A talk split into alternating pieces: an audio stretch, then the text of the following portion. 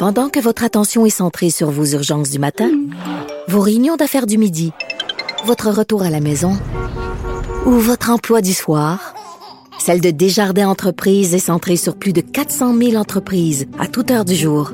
Grâce à notre connaissance des secteurs d'activité et à notre accompagnement spécialisé, nous aidons les entrepreneurs à relever chaque défi pour qu'ils puissent rester centrés sur ce qui compte, le développement de leur entreprise.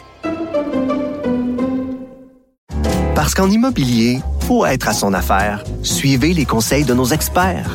Via Capital, les courtiers immobiliers qu'on aime référer. Bonne écoute. Antoine Robitaille. Il connaît tous les dessous de la politique. Une entrée privilégiée dans le Parlement. Là-haut sur la colline. Antoine Robitaille. Bon mercredi à tous. Aujourd'hui à l'émission, même s'ils gagnent déjà plus que leurs collègues en Ontario, les députés québécois méritent une hausse de salaire importante, 21% selon un comité sur la révision de l'indemnité des élus de l'Assemblée nationale. Un des signataires de ce rapport, l'ancien député du Parti québécois, Martin Ouellet, répond à nos questions. Mais d'abord, mais d'abord, c'est l'heure d'échanger avec un membre de notre bureau parlementaire. Donnez-moi des roses, mademoiselle, car j'ai rendez-vous, c'est très important.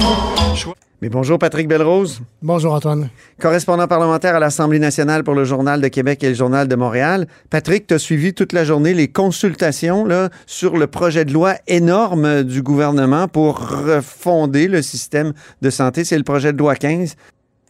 Un projet de loi énorme. Hein? Écoute, énorme, tu dis, on parle souvent de projet de loi mammouth euh, Oui. ici, euh, de façon générale, euh, à Québec ou à Ottawa. Là, là c'est un troupeau de mammouths.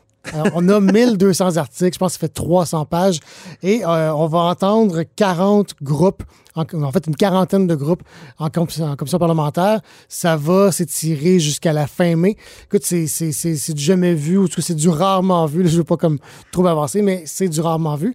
Et aujourd'hui, on a commencé avec euh, la commissaire à la santé et la vérificatrice Tu générale. disais que c'est sont plutôt des gens qui étaient favorables au projet de loi 15. Oui, écoute, euh, tout le monde nous Je pense que une stratégie du gouvernement à commencer par euh, les gens favorables. Disons que quand on fait bien les choses, Oui. on commence par les gens qui sont favorables, en effet.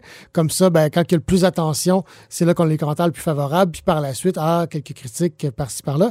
Ça semble être la stratégie adoptée par M. Dubé parce que oui, en effet, tout le monde qui est venu aujourd'hui nous a dit on est d'accord. En fait, il reste un groupe à passer, donc je me garde une petite réserve. On est d'accord sur le principe. Le principe étant de séparer les opérations quotidiennes qui vont aller Oui. à la nouvelle agence que s'appelait Santé Québec Oui, oui. et de garder les orientations stratégiques euh, au sein du ministère. Et Ça, tout le monde dit, faut le faire, le c'est quoi est plus possible, ça va aider à mieux gérer le système de santé, ça va aider aussi à faire en sorte ben, que, la, que la ministre, la sous-ministre, soit plus prise avec euh, le quotidien et le long terme à la fois.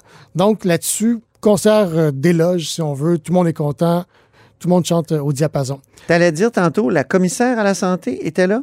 Oui, Euh, la donc, commissaire à la santé, donc Madame Castonguay, exactement, qui la fille de, de M. Castonguay. entre autres, là, parce qu'elle a bien d'autres choses, mais, Exactement, mais mais c'est le fondateur quand même de notre système de santé. tout à fait, tu as, Ouais. bien raison. Feu, feu, le fondateur. Ouais. Et donc, euh, Mme Castonguay et euh, plusieurs autres sont revenus sont venus remettre en doute une affirmation de M. Dubé Ah bon? et qui était le grand débat qu'on avait depuis deux semaines quand c'était déposé.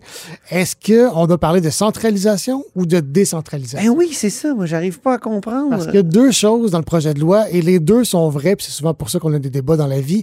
C'est que il y a une centralisation qui est faite avec l'agence de santé. Donc, tu te souviens qu'à l'époque, on avait, avant M. Barrette, on avait des agences régionales de santé Oui, qu'on a fusionnées dans les CIS et les SUS. oui. Et là, maintenant, on fusionne à nouveau dans une seule agence de santé qui va devenir le- l'employeur unique pour les réseaux de la santé au Québec.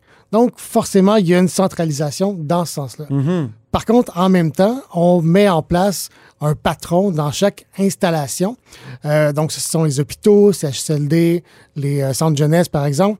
Donc, il va y avoir une personne, un gestionnaire local responsable dans chaque installation. Tu te souviens que pendant la pandémie, on s'est Oui. aperçu que c'était un immense problème puis j'ai de la misère à croire que ça, que ça existait, euh, il n'y avait pas de patron, il n'y avait pas de boss sur le plancher.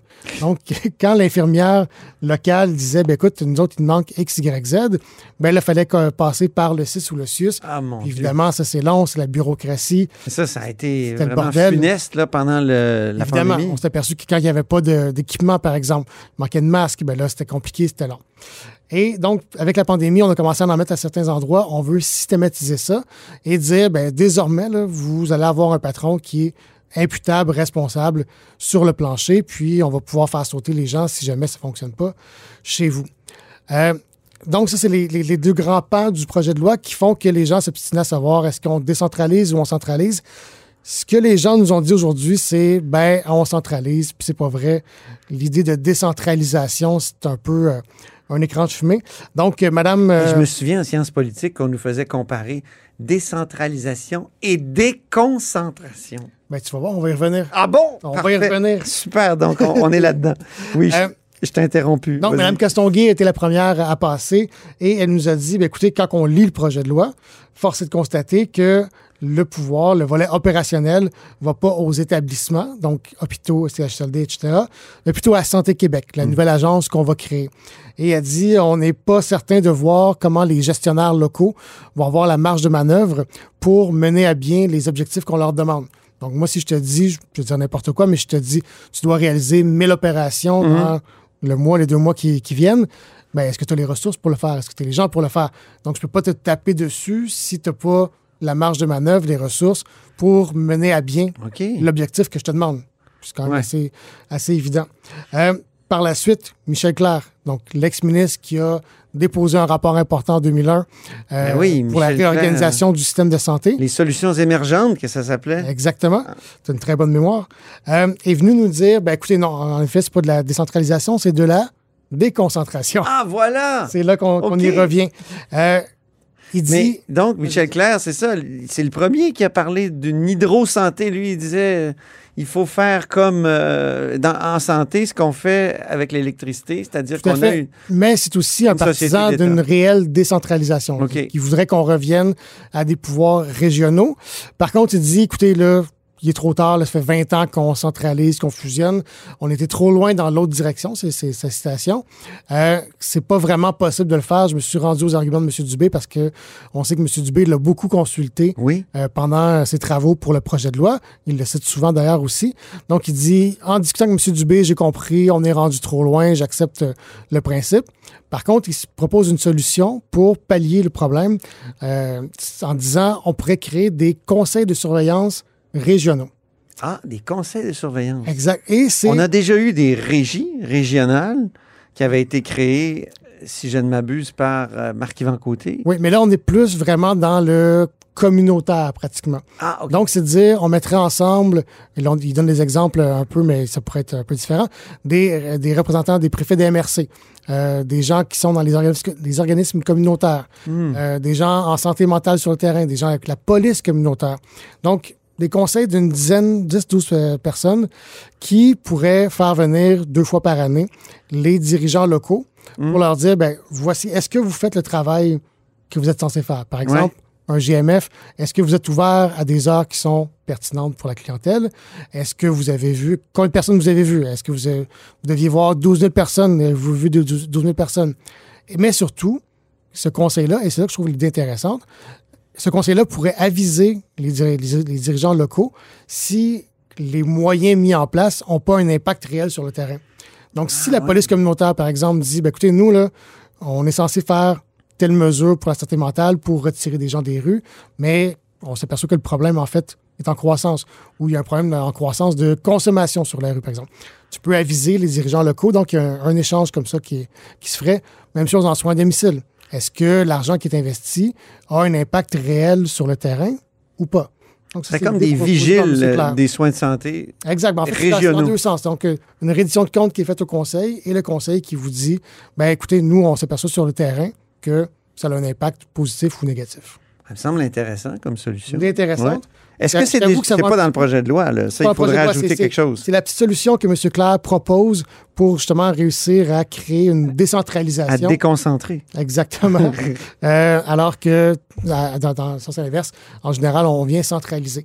Je t'avoue que cette idée-là va un peu à l'encontre de tout ce qu'on a vu de la CAQ pour l'instant. Sais, On a retiré les commissions scolaires où il y avait vraiment comme un côté communautaire. Oui. Les gens pouvaient se faire élire, être représentés. Euh, il y avait il y a d'autres exemples comme ça. Donc, je vois mal la CAQ mettre ça en place, mais M. Dubé semblait ouvert quand même au principe. Donc, Oui. on, on aura l'occasion de lui demander euh, qu'est-ce qu'il en pense. Oui, certainement. A aussi la vérificatrice générale qui est passée aujourd'hui. Exactement, Madame Leclerc. Écoute, Ouais. euh, c'est très intéressant. Elle est venue nous dire, euh, bon, premièrement que dans le projet de loi, et j'avoue que c'est un, un article que j'avais manqué parce qu'il y a quand même 1300 articles. Je ne sais pas encore tous euh, lu attentivement. Ah, J'ai demandé à tous les parlementaires qui sont critiques en matière de santé. Il n'y en a aucun qui l'avait lu au complet. Écoute, je, je- je suis rendu, à, je te dis pas où je suis rendu. Euh, donc, est venue nous dire que dans le projet de loi, il y a un principe de co-audition. Donc, elle ferait l'audition, mais il y aurait aussi un auditeur privé qui viendrait regarder les livres de Santé Québec. Et Mme Leclerc, elle nous dit, Ben, écoutez, nous, ça, ça viendrait brimer mon travail. Je vois pas pourquoi je devrais faire ça. C'est pas une entité commerciale comme Hydro-Québec. Donc, elle demande d'être la seule à faire l'audition de Santé Québec. Oh. Ça, c'est une chose. Par contre, ce qui est encore plus intéressant à mon sens, c'est qu'elle a demandé de pouvoir aussi faire aller auditer les entreprises privées Oui. avec lesquelles Santé Québec veut faire affaire. Parce que Santé Québec, dans le projet de loi, et c'est même à l'article 2, dit euh, le système de santé concerne autant le régime public que les entreprises privées avec lesquelles ils font affaire. Hmm. Et c'est ce qui laisse penser que peut-être qu'on voudrait faire affaire plus avec le privé, mais je reviendrai dans deux secondes. Monsieur, ma- Madame Leclerc a dit... On ben, le fait pour les opérations actuellement, beaucoup. Tout à fait. Pour euh, rattraper, On- oui, ça. beaucoup de, Liquider les, euh, les, les, Les les attentes. attentes. oui. Donc, Mme Leclerc a dit, ben, si on est pour faire ça, de plus en plus, moi, j'ai besoin de pouvoir aller auditer pour m'assurer que l'argent qu'on leur donne sert bel et bien et, et- aussi efficace que, que possible pour justement éviter les, ouais. les attentes. M. Dubé, encore une fois, là-dessus, s'est dit très ouvert. Il Ah. dit, écoutez, on voulait juste pas vous euh, donner trop de travail. Donc, on va euh, regarder ça, mais si vous êtes intéressé à le faire, on va vous donner ce volet-là. Euh, La ça- vérificatrice générale, elle peut déterminer son propre budget. hein. Oui, tout à Oui, fait. et Puis, ça, euh, donc, elle a euh, des pouvoirs assez, Oui, c'est assez une, importants. une personne désignée qui est assez importante, oui. Avant le- l'entrée la commission parlementaire, on demandait à M. Dubé, justement, est-ce que votre intention, c'est de confier plus de soins au privé? Parce que, comme je disais, le projet de loi parle souvent du privé, Oui. dit que le privé fait partie des solutions pour euh, le système de santé. Et M. Dubé nous a, nous a dit, écoutez, pour les deux, trois années à venir, pour le rattrapage post-pandémique, euh, oui, on va beaucoup se tourner vers le privé, mais après ça, il dit la part du privé devrait rester la même. Il dit, je prévois pas que ça va diminuer ou augmenter. Pour moi, ça devrait rester la même, donc ce sera à suivre.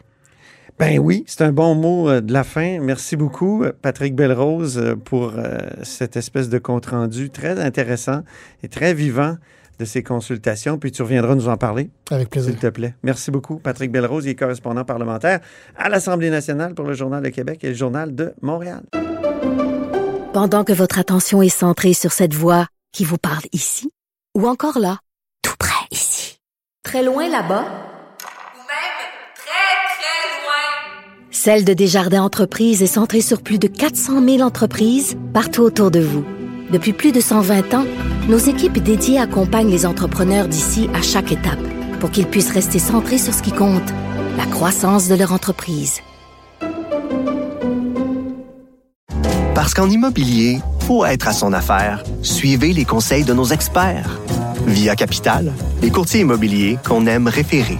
Bonne écoute. Là-haut sur la colline. Ce que les ministres n'ont pas voulu dire, Antoine va vous le dire. Un groupe de travail sur la rémunération des élus de l'Assemblée nationale a remis son rapport aujourd'hui et il recommande entre autres une importante hausse de salaire de 30 000 On en parle avec un des membres de ce fameux comité. Bonjour, Martin Ouellet. Bonjour Antoine. Martin Ouellet, c'est un ancien député du Parti québécois dans le- la circonscription de René Lévesque sur la Côte-Nord. Vous ennuyez pas, euh, Martin? Non, non, je m'ennuie pas. J'ai- j'ai- J'aime encore la politique. D'être encore dedans, c'est le fun. Mais non, mon choix demeure encore euh, senti et assumé. Bon, c'est bien. Je, vais vous lancer une question euh, que plusieurs euh, citoyens se posent. C'est, pas un peu beaucoup, ça, une hausse de 21% alors qu'on est en période inflationniste, perte de pouvoir d'achat. Les fonctionnaires, par exemple, et les employés de l'État sont fait offrir 9% sur 5 ans. Euh, donc, euh, 21% est-ce que c'est pas un peu beaucoup? Non, c'est pas beaucoup parce que pour nous, c'est un rattrapage essentiel à faire. La dernière fois qu'on a révisé le salaire des députés, Antoine, c'est dans les années 2000. Le Ah ouais? rapport Godin, on a fait une correction salariale. Donc, depuis 23 ans, on n'a pas touché absolument pas à la rémunération des élus. Et on le sait, Antoine, le, travail s'est complexifié, s'est intensifié. Euh, les nouvelles technologies nous amènent d'être 100 connectés de soir, de fin de semaine. On l'a vu par la pandémie aussi. Les nouvelles technologies, le Zoom, le Teams, nous amènent à faire encore plus de rencontres. La sécurité aussi.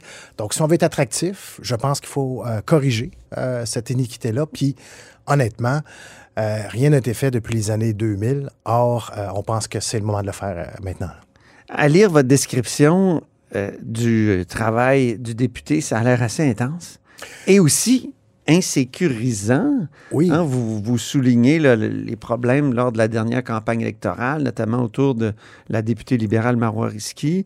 Euh, euh, donc, euh, c'est, cette sécurité-là, elle doit se payer d'une certaine façon? Ben, c'est une contrepartie que les gens doivent accepter s'ils décident de faire la politique comme la contrepartie de laisser sa famille, ses enfants. Mais il faut payer plus cher quelqu'un Ben, il faut qui, payer qui plus court ces risques-là, dans le fond, c'est ça que je veux dire. Ben, il faut être attractif, il faut permettre que les conditions amènent les gens à vouloir s'impliquer. Et si ça veut dire payer un peu plus cher, ben, ça peut permettre, dans certains cas, comme moi, de mettre un système de sécurité à sa maison. Pas que j'ai eu peur, mais veut, veut pas, on est maintenant de plus en plus exposé comme élu. Donc, il y a des frais qui sont pas couverts par l'Assemblée nationale. Donc, si cette rémunération-là permet d'acheter un système d'alarme et d'avoir de la télésurveillance, ben, moi, je pense qu'on doit avoir cette réflexion-là. Tu l'as dit tantôt, Antoine. Il y a plus de, plus de gens qui sont, qui sont victimes d'intimidation sur les réseaux sociaux. Donc, ça vient qu'une contrepartie. Donc, ça fait partie de l'ensemble des conditions qui ont changé, euh, Antoine, depuis 2000. Et on pense que ça doit être pris en considération, oui. Donc, vous l'avez vécu, ça, la, la- comment dire, l'augmentation de l'insécurité des élus? Ben, comme père d'une jeune famille, puis de voir aussi comment les médias sociaux étaient rendus plus agressifs, euh, Ouais. mieux prévenir que guérir. J'ai pas eu d'attaque directe, j'ai pas été menacé, j'ai pas craint pour ma sécurité, mais pour ma famille, avant que ça arrive, je trouvais nécessaire et légitime aussi de mettre un système d'alarme. Tu sais, je viens d'une petite région, tout le monde se connaît. Mhm. La plupart des gens barrent même pas le porte euh, des rues pour leur voiture. Donc, euh, tu sais, de mon côté, moi, c'était c'était quelque chose que, que je pensais important et nécessaire de faire. Comment vous avez préparé ce rapport-là? Vous, aviez un expert avec vous de Oui, un rémunération? expert, Jérôme Côté, un expert de la rémunération qui fait ça dans son travail, qui compare des classes d'emploi dans le privé, dans le public. Puis c'était important pour nous aussi de s'inspirer de ce qui s'est fait par le passé. On a regardé partout ailleurs dans d'autres législations. On a regardé aussi euh, d'autres parlements. Puis, tu sais, honnêtement, on a regardé ce qui se faisait au fédéral. Les députés, le simple député de base gagne 194 000. Antoine, c'est plus qu'un ministre ici au Québec. Et nous, rappelons-le, combien il gagne actuellement? 101 000. Un député gagne 101 000, un ministre gagne jusqu'à 177 000. Donc, déjà, pour nous, il y avait une énorme différence. Donc, il y a 90 000 entre un député fédéral puis... Oui. euh, Et on a vous regardé. deviez être jaloux de, de vos, vos, vos collègues du Bloc, vous? Ben, jaloux, non, mais c'est qu'ils ont, ils ont procédé à une correction. Il y a plusieurs indemnités, allocations qui étaient offertes, qui sont maintenant intégrées dans, dans- dans le salaire. Et, on en fait d'ailleurs nous-mêmes une recommandation aussi. Mais, tu sais, on a regardé ce qui se passait en Ontario. Euh, L'Ontario, ils sont gelés depuis 2009. Tu sais, les autres, ça n'a pas bougé depuis 2009. Tu sais, on avait quelque chose de similaire au Québec avec, avec l'Ontario, mais depuis 2009, ils sont gelés. Puis, écoute, en Alberta, Oui, ils ont ben- coupé de 10 C'est une découverte, euh, c'est-à-dire que vous demandez une augmentation, mais les députés sont déjà mieux rémunérés au Québec qu'en Alberta, en Ontario puis en Colombie-Britannique. Alors, pourquoi, euh, Ben, pourquoi un, euh, un rattrapage? et- Ils ont, ils ont pris une décision. C'est comme je disais tout à l'heure, l'Ontario se sont gelés depuis 2009, fait que rien n'a bougé depuis ce temps-là, alors que nous, on a quand même, tu sais, l'indemnité annuelle, elle a évolué de 15% depuis les dix dernières années. Et dans le cas de l'Alberta, euh, ils ont décidé de se voter une, baisse de 10% Je veux dire, ça leur appartient. S'ils décident d'être moins payés dans d'autres législatures, j'ai pas de problème avec ça. Mais nous, ce qu'on veut au Québec, c'est une démocratie saine. C'est pour ça que dans le rapport qui se veut extrêmement pédagogique, il y a au-dessus de soixantaine- une soixantaine de pages, Oui. une description de tâches euh, qui a jamais été faite à l'Assemblée nationale pour des députés de, de 11 pages. Donc, nous, ce qu'on veut, c'est que les gens soient intéressés, que notre démocratie soit saine, et on pense que ce rattrapage-là est nécessaire pour se comparer avec des emplois dans la fonction publique. Là. Puis, Comme quoi, par exemple? ben, écoute, Antoine, est-ce qu'il est normal qu'un directeur de centre de service, une ancienne commission scolaire, gagne plus cher qu'un député? Nous, on pense que non. Est-ce qu'il est normal que des salariés que le député embauche, une attachée, de, une attachée politique en circonscription, peut gagner jusqu'à 106 000 au top de l'échelle? Un député, c'est 101 000. Et lorsqu'on est titulaire de cabinet, tout comme moi, j'ai été leader parlementaire, je suis titulaire de cabinet, ben, les titulaires de cabinet, les, les emplois de directeur ou directeur adjoint peuvent monter jusqu'à 168 000. Mhm. Moi, je gagnais avec la- la- l'indemnité additionnelle 120 000. Donc, je pense qu'il y a une correction à faire lorsque tes employés gagnent plus cher que Oui, parce que ça, il faut le dire, c'est 101 000, mais ça, c'est le salaire de base. De base. De base, de base. Ouais, il y a 10 députés à l'Assemblée nationale présentement qui ont, Il y a juste 10 sur 120, qui ont l'indemnité de base. sur Ouais. 125 qui ont cette indemnité de base-là seulement. Ouais, seulement. Les autres ont des présidences de commission, Euh, des, leaders, des leaders adjoints. Des ministres, Des ministres. euh, ouais. Le gouvernement a nommé euh, plein d'adjoints parlementaires. Ils sont, certains sont membres du bureau de l'Assemblée nationale. Donc, il y a d'autres primes additionnelles qui, qui peuvent être ajoutés. Mais ça, Antoine, ça faisait pas partie de notre mandat. Il était assez limité, notre mandat. On nous demandait de se concentrer sur l'indemnité de base. Mais évidemment, si on touche l'indemnité de base puis on le multiplie par une indemnité additionnelle parce que c'est un pourcentage, Mhm. ben, ça a un impact sur le global, mais ça, on en parle un peu dans notre rapport, mais on n'avait pas de recommandation parce que notre mandat était limité. Limité à quoi?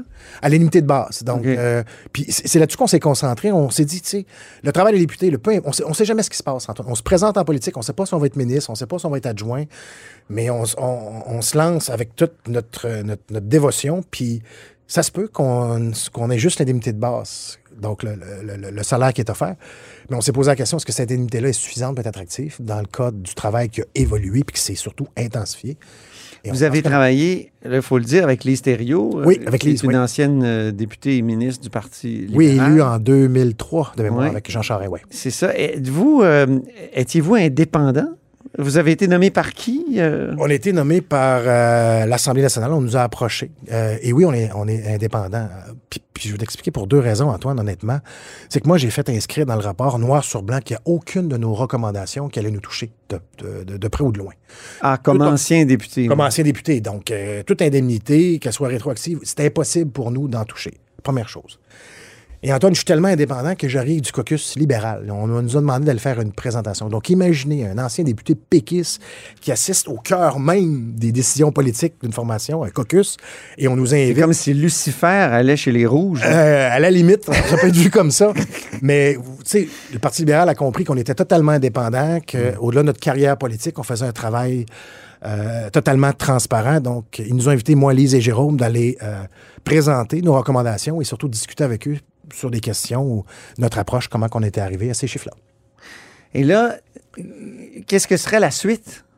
Euh, Est-ce que c'est c'est les députés eux-mêmes qui vont euh, choisir leur rémunération? Au fond, Ben- si, si ils entérinent votre, euh, On n'a vos pas le choix. recommandations? On n'a pas le choix parce qu'on a un premier pas à franchir, parce que la loi, elle est faite ainsi. Même si on voudrait la changer, le prochain pas doit se faire par les, les législateurs. Donc, le gouvernement euh, devrait déposer un projet de loi. J'ai entendu Pierre Fitzgibbon dire que c'était pas correct là, que les Non. députés euh, fixent mais- eux-mêmes leur propre rémunération. Mais je suis content que c'est pas le cas des juges aussi? Oui, mais, mais je suis content dans le cas de Pierre Fitzgibbon parce que c'est un homme qui a, qui, a- qui- qui a, qui a travaillé aussi dans différents conseils d'administration. Puis c'est la même chose dans les conseils d'administration. Tu sais, les administrateurs doivent se voter leur propre rémunération et ce qu'ils font, Hum. c'est qu'ils engagent un comité indépendant qui fait une étude, qui regarde des comparables, puis il dit, ben nous, on pense que c'est ça. Puis après ça, le conseil adopte ou adopte pas les recommandations. Donc, ça se fait ailleurs. Ça se fait d'une certaine façon différente, mais ça se fait ailleurs. Et Hum. les députés n'ont pas le choix, parce que la loi est faite ainsi, de voter la suite. Et c'est pour ça que dans notre rapport, on indique aussi, ben, si vous voulez aller plus loin, n'ayez pas peur de créer un, un comité indépendant dans une loi. Cette loi-là va faire que le comité va, pourrait se réunir jusqu'à, mettons, nous, on- comme réflexion, on mettait, mettons, à chaque deux élections. Donc, lorsqu'on a une refonte de la carte électorale, c'est peut-être le moment de revoir le travail du député. Hum. Et toutes les conditions sont mises sur la table, puis le comité fait une recommandation, puis après ça, le législateur décide d'accepter ou de refuser les recommandations. Là, il y a déjà du sable orange dans l'engrenage. J'ai parce que j'ai entendu ça, oui. Québec solidaire euh, s'oppose aux conclusions de votre comité. Et, eux, ils voudraient que ce soit un comité indépendant et exécutoire. C'est-à-dire que dès qu'il déposerait son rapport, ce serait appliqué pour pas que ce soit les députés, justement, qui choisissent leur, leur rémunération. Un peu comme les juges, si je ne m'abuse. Oui, mais dans le cas des juges, il y a quand même un mécanisme qui, qui leur permet d'être entendus aussi. Il y a quand même des représentations qui se fait OK. dans le cas des juges. C'est pas le cas du côté des députés. Il n'y a pas de tribune pour en discuter. On, on en parle aujourd'hui. Les Ouais. chroniqueurs vont en Ici, parler. à la haut sur la colline. C'est ça. Oui, c'est mais- la tribune idéale. Absolument. Mais personne d'autre, il n'y a pas de place pour en jaser. Donc, Ouais. ce comité-là euh, permet d'avoir une discussion indépendante et surtout, par la suite, puis moi, je suis de l'école que la décision exécutoire, je pense pas que c'est une bonne idée. C'est-à-dire que Ah non? tu acceptes les conditions ou tu les refuses, mais tu sais, si le comité décide d'arriver avec une recommandation, mais écoute, c'est moins 10% parce que les finances publiques nous permettent.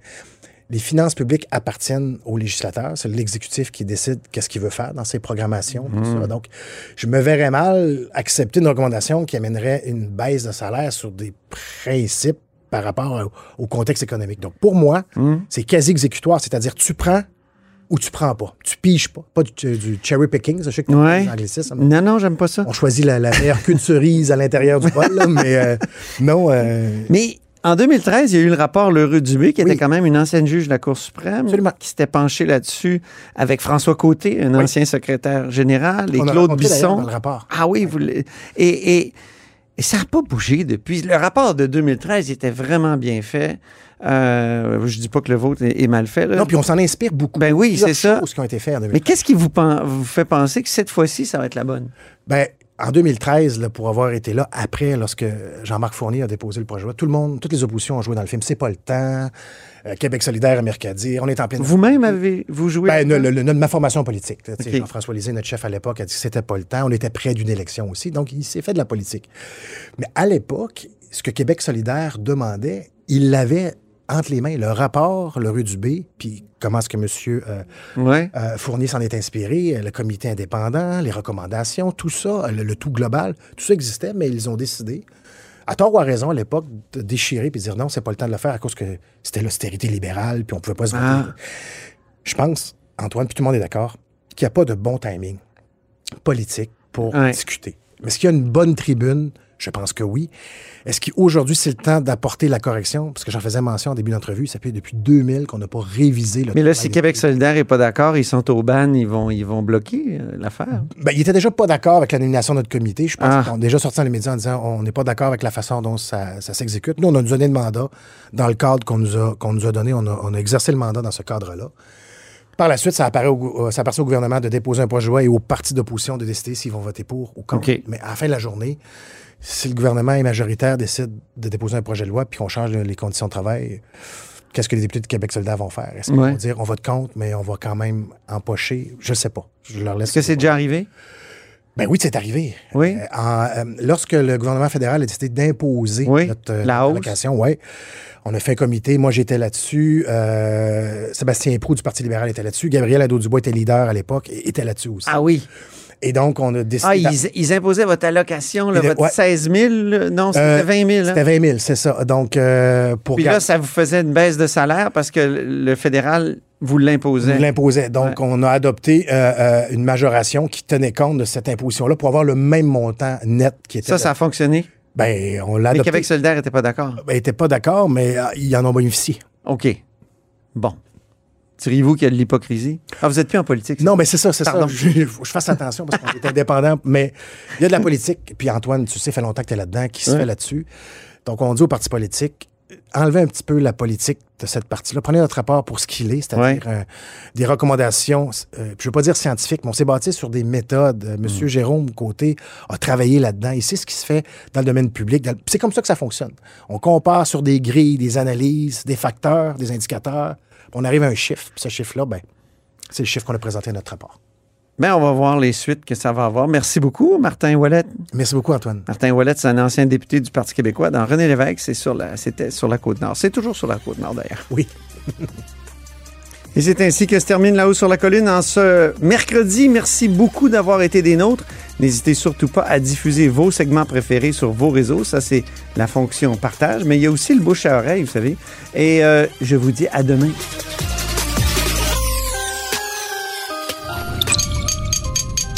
Cube Radio.